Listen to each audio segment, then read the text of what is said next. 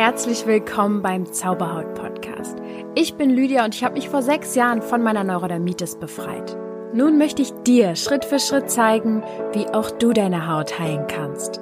Und denk bitte immer daran, du darfst gesund sein. Hallo und Namaste. Hier ist der Teil 2 von einem wundervollen Interview.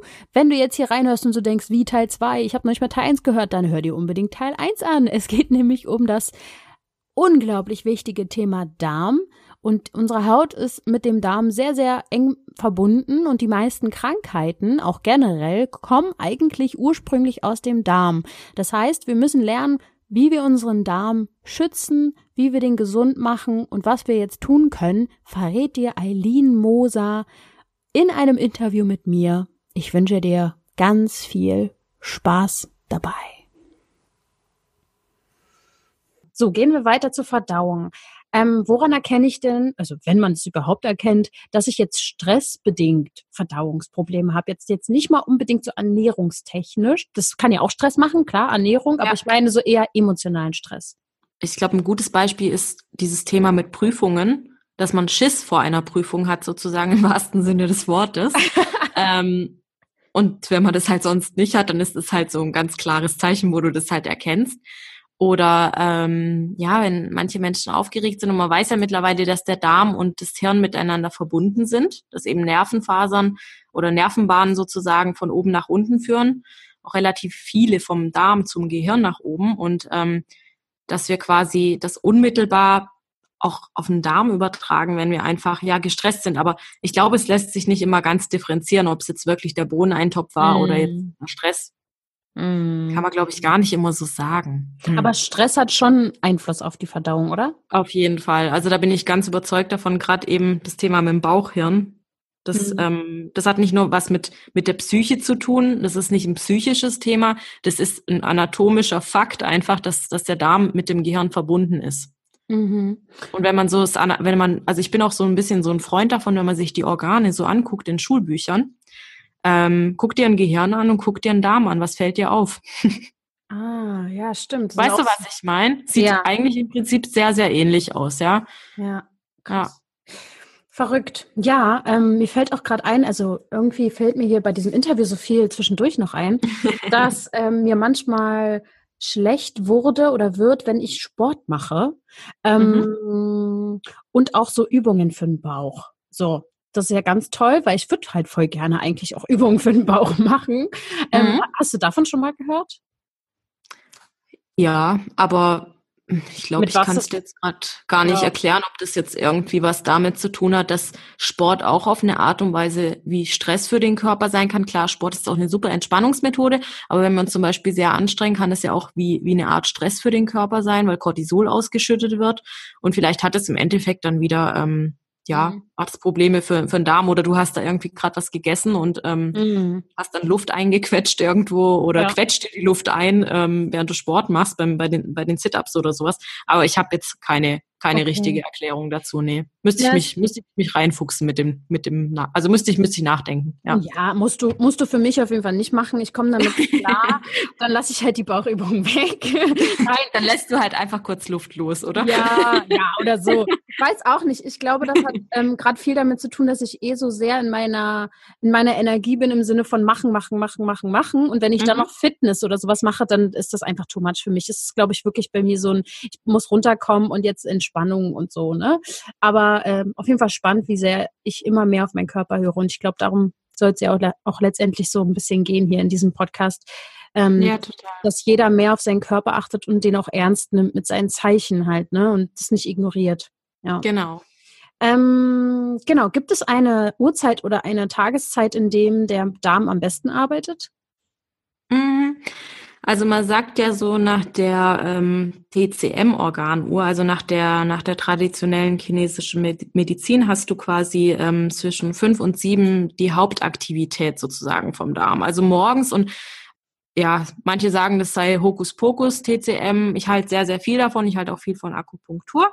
Und ich meine auch, also es gehen ja echt sehr, sehr viele Leute genau in diesem Zeitraum auf Toilette das erste Mal am Tag mhm. und zwar regelmäßig. Also wenn die Verdauung regelmäßig läuft, mhm. sagen dass wir so viele Leute, dass sie da wirklich auch um diese Zeit auf Toilette müssen. Ich glaube, da ist wirklich der Darm am aktivsten. Mhm, okay. Ja, ich glaube auch an diese Organuhr. Also ähm, ich habe die auch schon ein paar Mal für mich irgendwie genutzt, weil mir aufgefallen ist, dass ich, dass aufgefallen ist, dass ich zum Beispiel nachts irgendwann zu einer bestimmten Uhrzeit wach werde.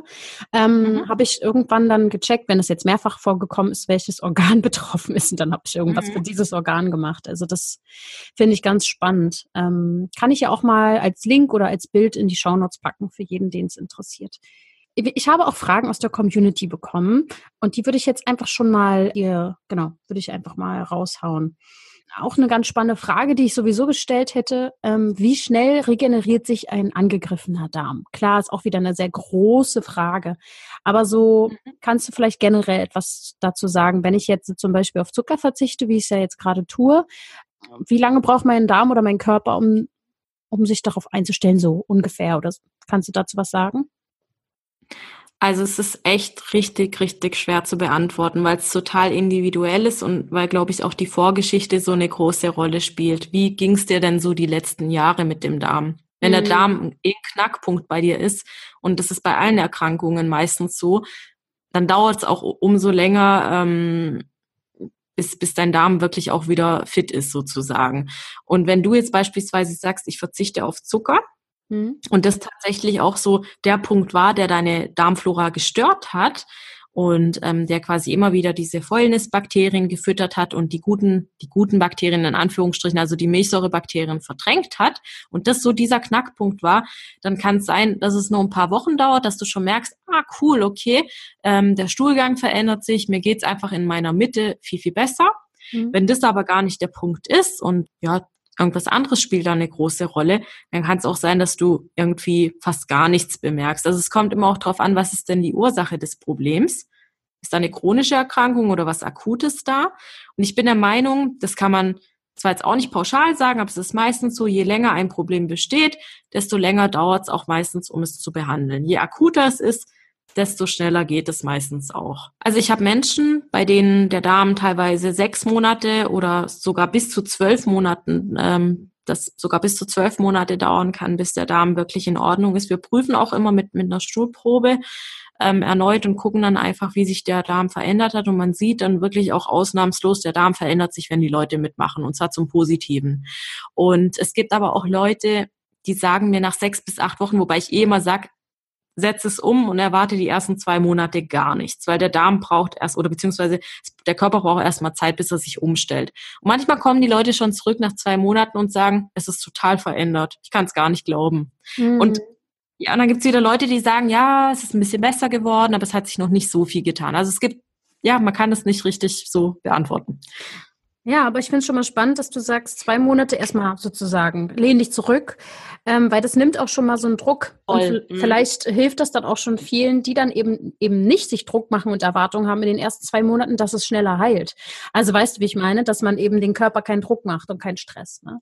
Ja, du hast, du sagst es total richtig, weil ich habe auch ähm, Menschen in der Praxis ähm, gehabt, die nach einer Woche angerufen haben und gesagt haben, es bringt alles nichts, ich habe alles umgesetzt und ich denke mir so, okay, dein Therapieplan ist für so drei bis sechs Monate aufgebaut. Du rufst mich nach einer Woche an, was ja, soll sich ja. denn da getan haben? Und seitdem sage ich wirklich auch immer, zwei Monate nichts erwarten. Und wenn was passiert, dann freuen wir uns, dann ist es eine Überraschung, dann ist es perfekt. Super. Ja, richtig gut. Äh, gute Herangehensweise und auch ganz wichtig. Würdest du, genau, weil du gesagt hast, je länger sozusagen das Problem schon da ist, umso länger dauert es auch. Sagen wir mal, wir, es geht um Neurodermitis äh, und man macht was mit dem Darm. Und jetzt hast du schon dein ganzes Leben lang Neurodermitis. Dann äh, mhm. verändert man was, vielleicht mit der Ernährung oder macht sogar dann auch noch ähm, eine Darmkur, wozu wir auch noch sicher gleich was sagen. Darauf komme ich auf jeden Fall noch zu sprechen. Muss man dann oder ist es normal, dass man Erstverschlimmerung zum Beispiel hat? Und wie lange sollte man sozusagen warten oder genau, was kann man da, was kann man erwarten? Mhm. Also das Thema mit der Erstverschlimmerung, das ist mir ganz, ganz arg bekannt von mir selbst. Ähm, ich habe damals ähm, so in meinem wie sagt man, Heilungswerdegang ähm, auch eine homöopathische Behandlung gehabt und hatte damals auch so eine Erstverschlimmerung oder ich weiß nicht, ob es eine Erstverschlimmerung war oder ob es einfach auch daher kam, weil ich verschiedene neue Lebensmittel ausprobiert habe und die Haut hat vielleicht manches nicht vertragen. Ich kann dir nur sagen, dass ich in meiner Praxis nie eine Erstverschlimmerung erwarte, weil ich nicht ähm, mit Homöopathie arbeite bei Neurodermitis.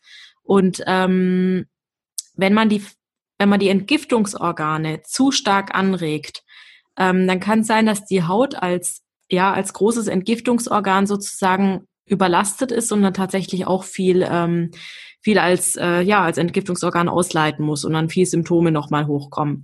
Aber eine Erstverschlimmerung kommt nicht standardmäßig vor. Also ich erlebe das in der Praxis extrem selten. Kann mhm. ich dir gerade gar keinen Fall irgendwie nennen.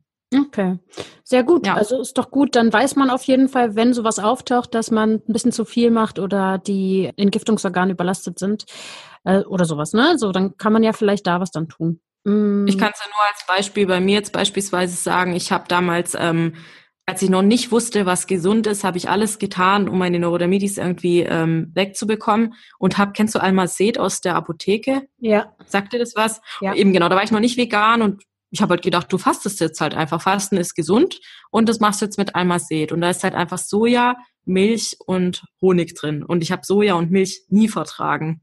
und habe halt dann erstmal voll den Ausschlag bekommen und habe gesagt, das ist halt eine Erstverstümmerung. Das ist ein gutes Zeichen. Von wegen. Es mm. war überhaupt kein Zeichen.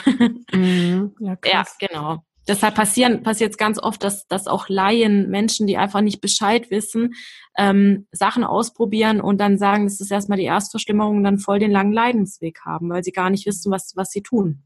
Mhm. Kann man auch, kann man auch niemand verübeln, weißt du, weil, weil wir werden nicht informiert über diese Erkrankung leider. Mhm. Okay. Was würdest du denn an dem Punkt sagen, was können denn Menschen jetzt für den Darm tun, ähm, ohne halt was Falsches zu machen, wenn sie eben Hautprobleme haben? Mhm. Also erstmal ist es immer gut, wie wir vorhin schon gesagt haben, ein Symptom- und Ernährungstagebuch zu führen, um vielleicht so ein bisschen schon mal rauszufinden, was sind die individuellen Unverträglichkeiten.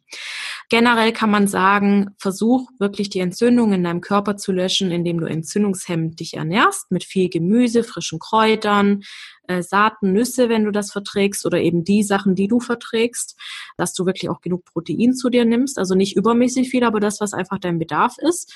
Und auch vielleicht ähm, anstatt den isolierten Kohlenhydraten die komplexen Kohlenhydrate zu dir nimmst. Das ähm, deckt sich jetzt wie vorhin bei der Neurodermitis, wie du merkst, aber im Prinzip ist es so, das entspricht einfach einer gesunden Ernährungsweise, die wirklich fast auf alles passt sozusagen. Mhm. Und beim Darm jetzt nochmal speziell, was man da machen kann, ist, dass man einfach nochmal ähm, auf Probiotika achtet, also auf probiotische Lebensmittel, dass man hin und wieder mal fermentierte Lebensmittel isst, ähm, dass man zum Beispiel Joghurt mit einbaut. Das kann man mittlerweile auch ganz schön aus, aus veganen Quellen, also Kokosjoghurt oder auch mal ein ähm, Mandeljoghurt ohne Zusatzstoffe oder mhm. dass du ähm, selber Gemüse fermentierst, dann hast du schon gute Bakterien, Milchsäurebakterien, die du in den Körper bringst. Und diese Milchsäurebakterien, egal ob du sie jetzt durch die ähm, durch Lebensmittel in den Körper bringst oder durch ähm, Präparate, die bleiben und überleben nur im Darm, wenn sie das richtige Futter haben. Das mhm. heißt, die gucken sich erstmal um und denken so, okay, sieht ganz nett hier aus und gucken sich erstmal um und irgendwann sagen die, wir haben Hunger, wir wollen mhm. was essen. Und ähm, dann ist es wichtig, dass wir quasi den, den dort ähm, ansässigen Darmbakterien die richtige Nahrung, also die Präbiotika liefern. Viel Gemüse essen, Wurzelgemüse, Bananen zählen unter anderem auch dazu, Zwiebeln, Knoblauch, ja, kann man sich ein bisschen drüber informieren. Ich habe da auch mal so einen ganz interessanten Blogbeitrag zum Thema Darmernährung geschrieben. Ähm, ah, okay. Magst, ja, vielleicht magst du das auch mal irgendwie. Wenn du Lust hast, kannst du es verlinken, wenn nicht. Ja, nicht. doch, unbedingt. Den verlinke ich auf jeden Fall. Und auch zum Fermentieren, hast du da auch was zu geschrieben oder ein Video gemacht? Ähm, nein, habe ich nicht. nein, habe ich nicht. Also ich habe kein Rezept oder sowas, aber es ist eigentlich total einfach. Man nimmt halt einfach Gemüse, zum Beispiel Karotten, Kraut, was auch immer, Zwiebeln und ähm, schüttet, schüttet es mit Wasser auf, macht Salz rein, deckt es mit dem Teller ab oder mit, ähm, mit einem Deckel. Das machen alle so unterschiedlich. Und man muss aber noch die Details dazu wissen. Also darüber muss man sich vielleicht nochmal im Internet informieren. Genau, Google weiß alles. Ne? Aber mehr braucht's nicht, ja. Und ein paar Wochen warten. Okay, interessant. Gut, gehen wir mal weiter zu den Fragen der Community. Jetzt äh, wurde gefragt, ja. worauf sollte man bei der Ernährung achten, wenn man einen Candida und Leaky gut hat. Mhm. Genau, also der Candida albicans, das ist dieser Pilz, ah. von dem ich es vorhin mal kurz hatte. Das sind so diese klassischen Darmpilze. Also wir haben die alle erstmal, das ist wichtig zu wissen. Aber nicht jeder hat, ähm, hat diesen Candida albicans Pilz in solchen Mengen, dass wir, ähm, dass wir darunter irgendwie Probleme bekommen oder so. Genau, und die Frage war, was man machen kann, gell? Ja, was sollte, worauf sollte man achten bei der Ernährung, wenn man das ja. Ja, also meine, meine Empfehlung an, an, an die Menschen, die zu mir in die Praxis kommen, ist tatsächlich dann immer wirklich auf Zucker zu achten, dass man keinen raffinierten Zucker zu sich nimmt, auch nicht solche Sachen wie Agavendicksaft, Kokosblütenzucker. Das geht leider alles gar nicht. Ähm, egal wie natürlich es sich sozusagen anhört, der Pilz ernährt sich ganz arg davon.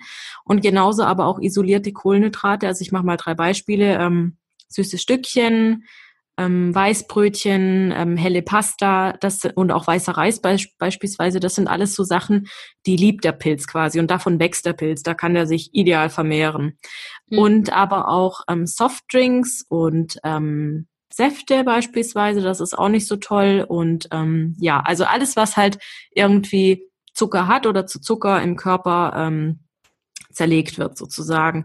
Ähm, davon ernährt sich der Candida. Man muss aber auch wieder darauf achten, dass man ähm, die gute Darmflora, also die guten Bakterien stärkt, weil das ist immer so, ein, so, eine Sache von Gleichgewicht im Darm. Wenn nämlich die Abwehr im Darm stimmt, dann hat es ein Candida nicht so leicht, sich da einzunisten, weil es gibt ja auch Leute, die, die essen übermäßig viel Zucker, haben aber kein Problem mit Candida. Hm.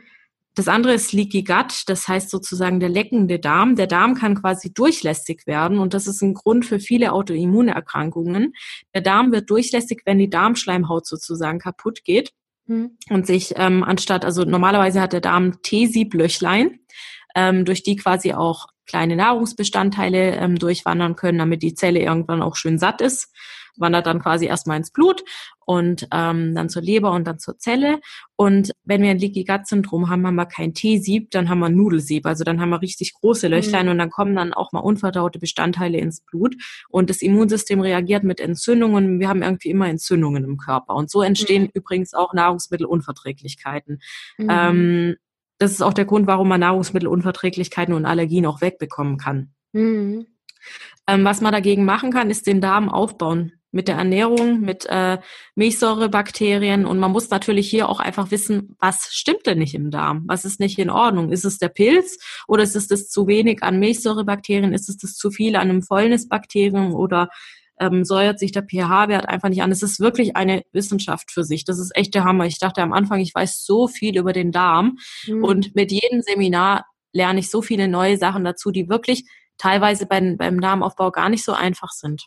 Mhm. Also gesunde Ernährung ist es, ist es A und O, was man, was wirklich jeder machen kann. Mhm, okay, und ähm, für alles weitere dann wirklich mal den Heilpraktiker wenden oder ähm, ich verlinke ja. äh, auf jeden Fall auch noch ein ähm, Darmaufbaumittel, was ich immer genommen habe, einfach mal, dass, dass jemand schon mal irgendwas machen kann, mhm. wenn er will. Mhm. Aber Ernährung ist ja immer schon mal das A und O auf jeden Fall.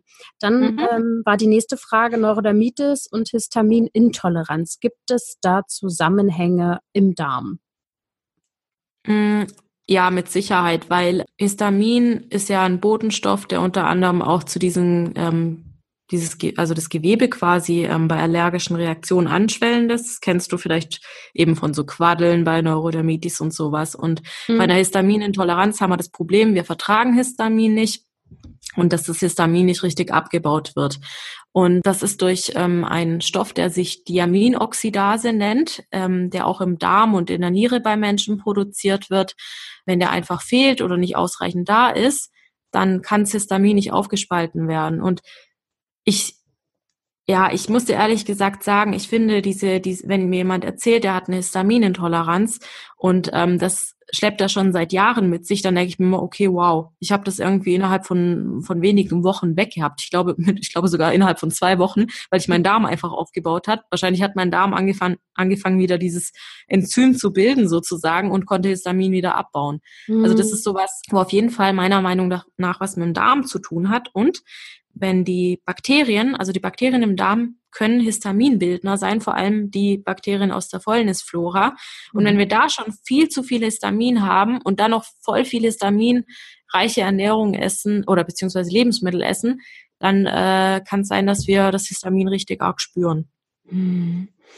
Okay, dann äh, kommen wir, also wir kommen zu den, also, ne, nochmal zu den Lösungen, so zusammenfassen, kommen wir nochmal ganz zum Ende. Also wenn jetzt jemand hier so denkt, oh Gott, äh, ich will loslegen, ein bisschen Geduld noch.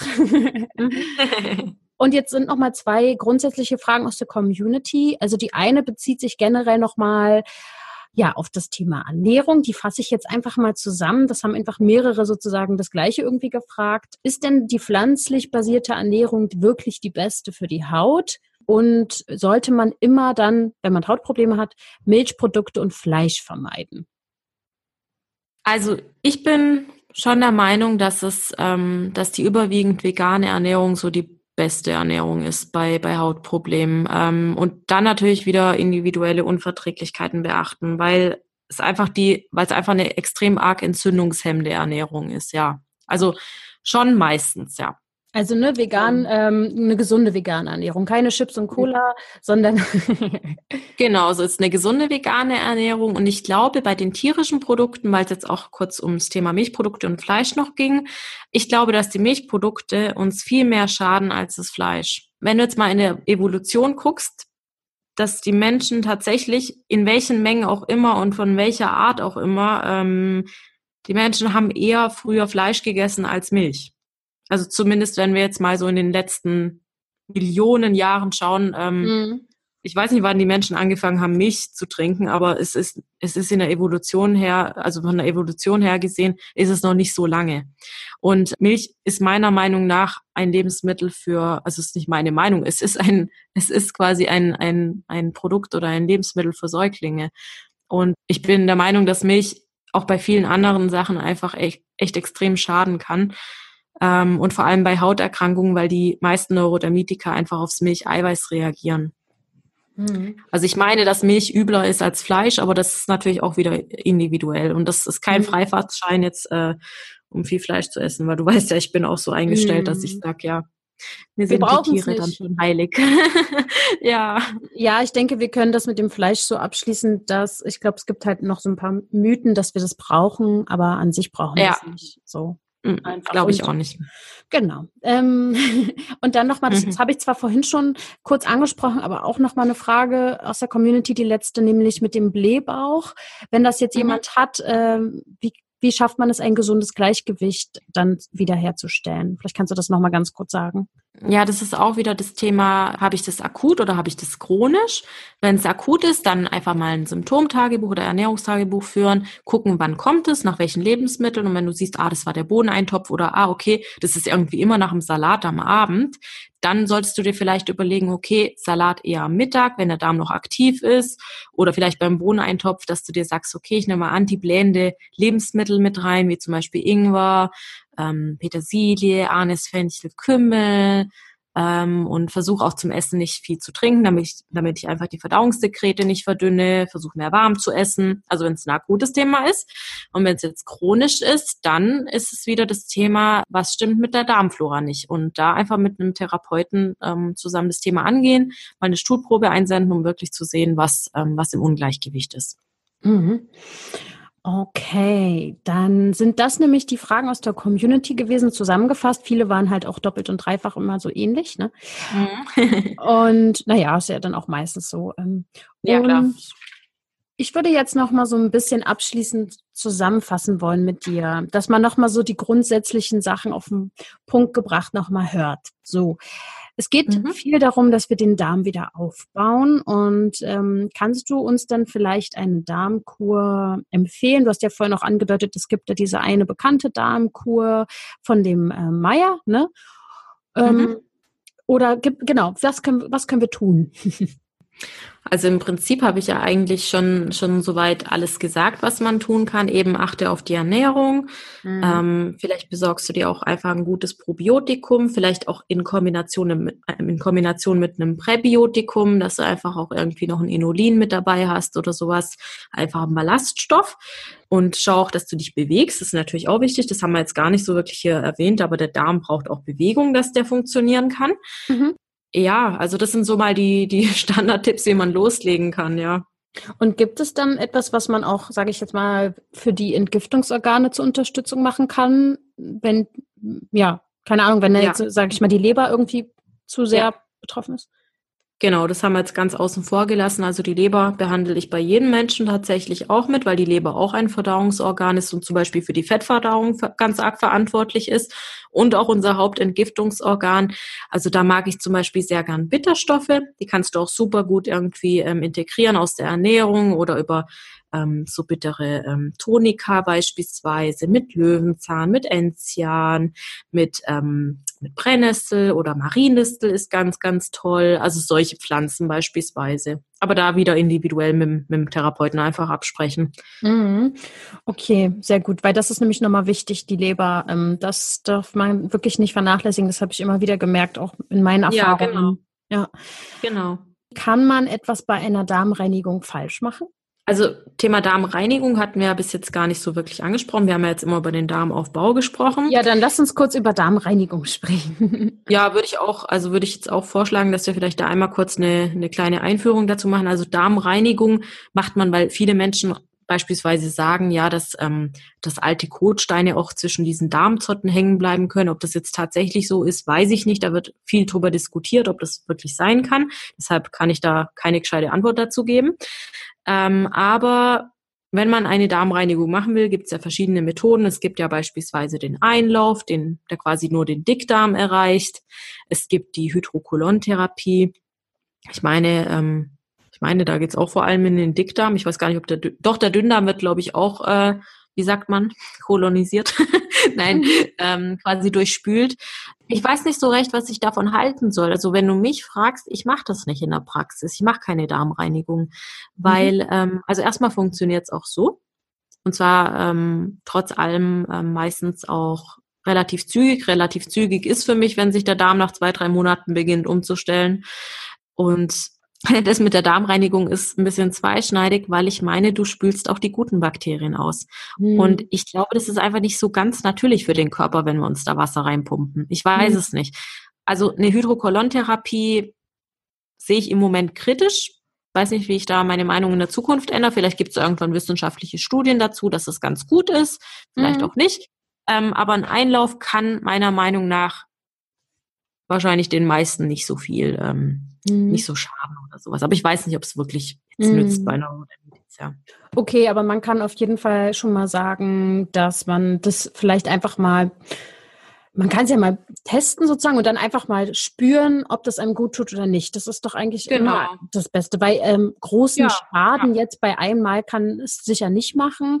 Ähm, besonders auch, wenn man darauf achtet, glaube ich, so man kann ja, glaube ich, auch Tees als Einläufe oder, oder sowas machen. Ja, genau. Man soll sich das einfach auch mal erklären lassen oder mittlerweile gibt's ja, kannst du ja überall, überall darüber nachlesen, wie sowas funktioniert.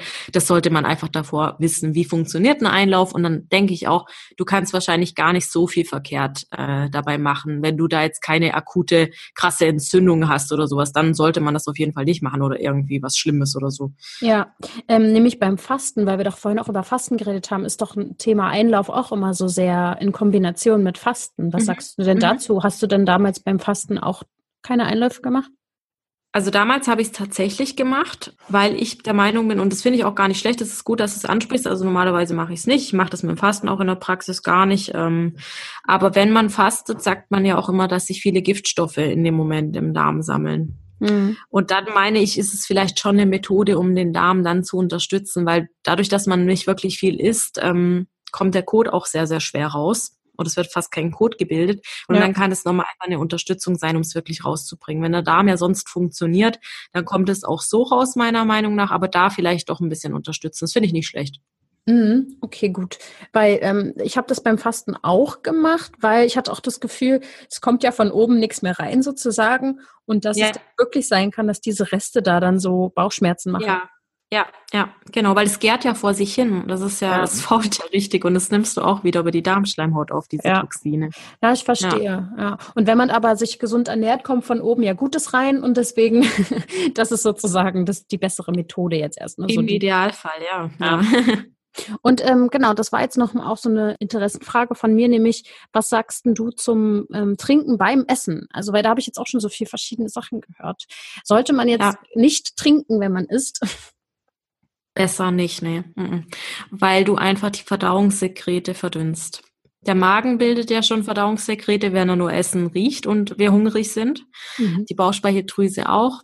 Die Leber bildet die, die Gallensäure und ähm, das ist wie so ein, wie soll man das sagen? Das ist wie so, wie so eine Art ähm, ja, das ist einfach so eine Flüssigkeit, die jetzt auf den Nahrungsbrei wartet, die optimal zusammengemischt ist mit ganz vielen Enzymen, damit wir die Nahrung aufspalten können. Und wenn wir jetzt Wasser quasi ähm, die ganze Zeit trinken, vor dem Essen, während dem Essen, nach dem Essen, dann verdünnen wir diese Flüssigkeit extrem und wir haben nicht genug Enzyme für, für die Nahrung. Und ich meine, dass das auch ganz oft ein Grund ist, warum wir, ähm, warum wir Verdauungsbeschwerden haben. Dass das vielleicht sogar schon allein dieser Tipp nicht direkt zum Essen was zu trinken ähm, schon viel verändern kann. Muss man mal beobachten. Ja, verrückt. Also ich habe das ganze Zeit lang gar nicht so richtig verstanden, weil ich dachte, Essen besteht doch auch so viel aus Wasser.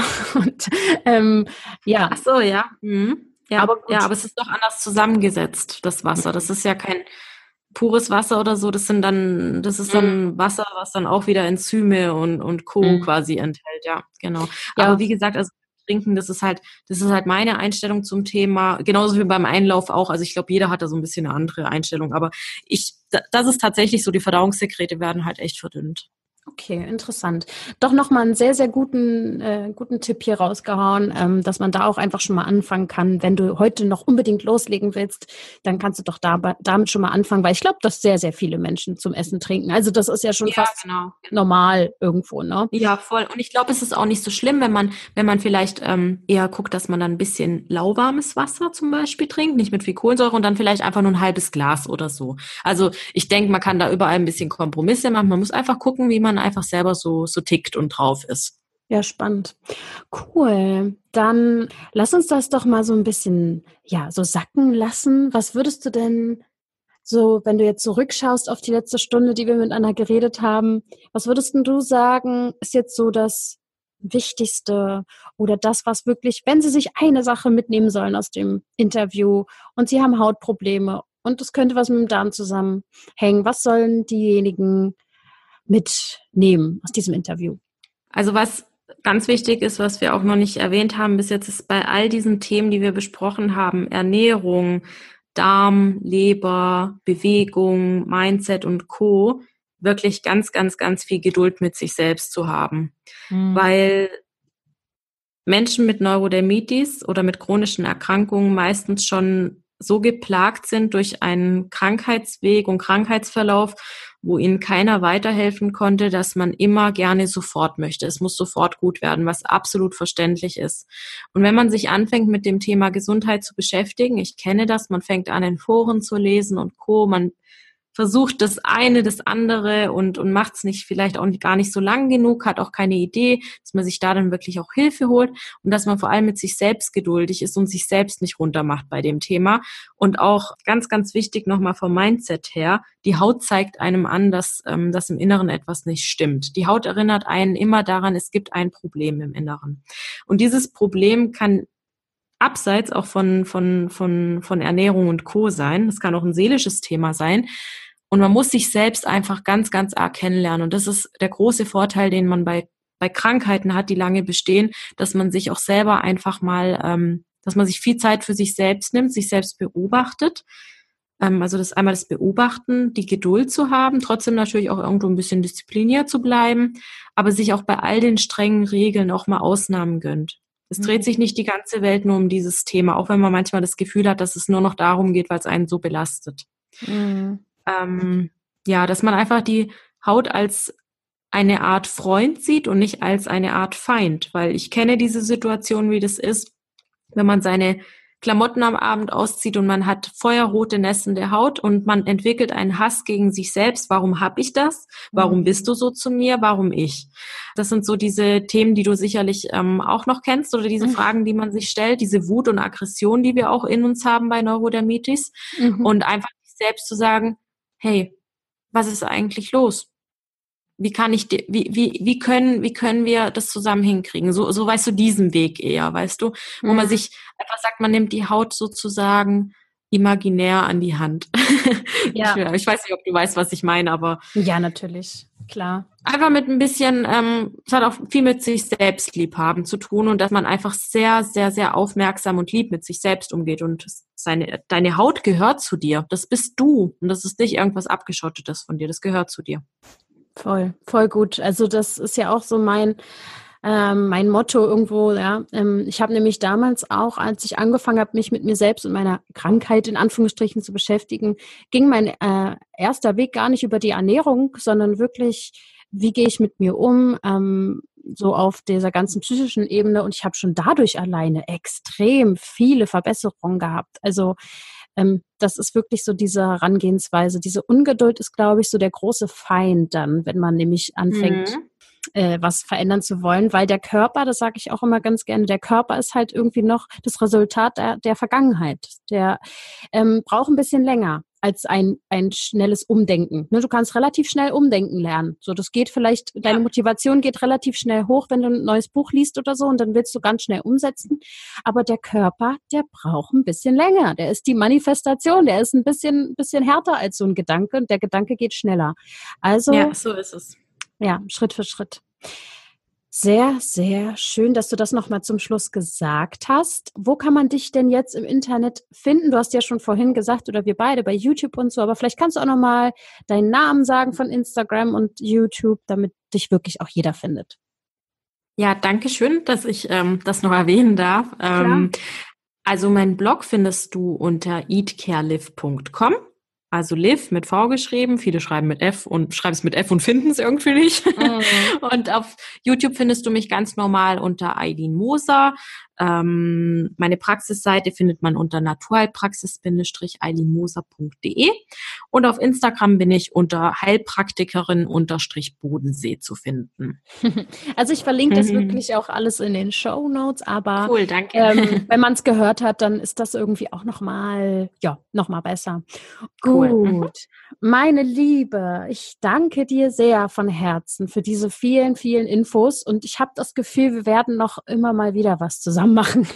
ja, auf jeden Fall. Ich danke dir auch ganz herzlich. Das war total interessant, also auch deine Fragen zu hören und was, was auch die, deine mhm. Community mhm. einfach gerne hören und wissen wollte und ähm, ich hoffe auch, dass wir dich dann mal demnächst bei mir auf meinem Podcast dann hören werden, sobald er draußen mhm. ist.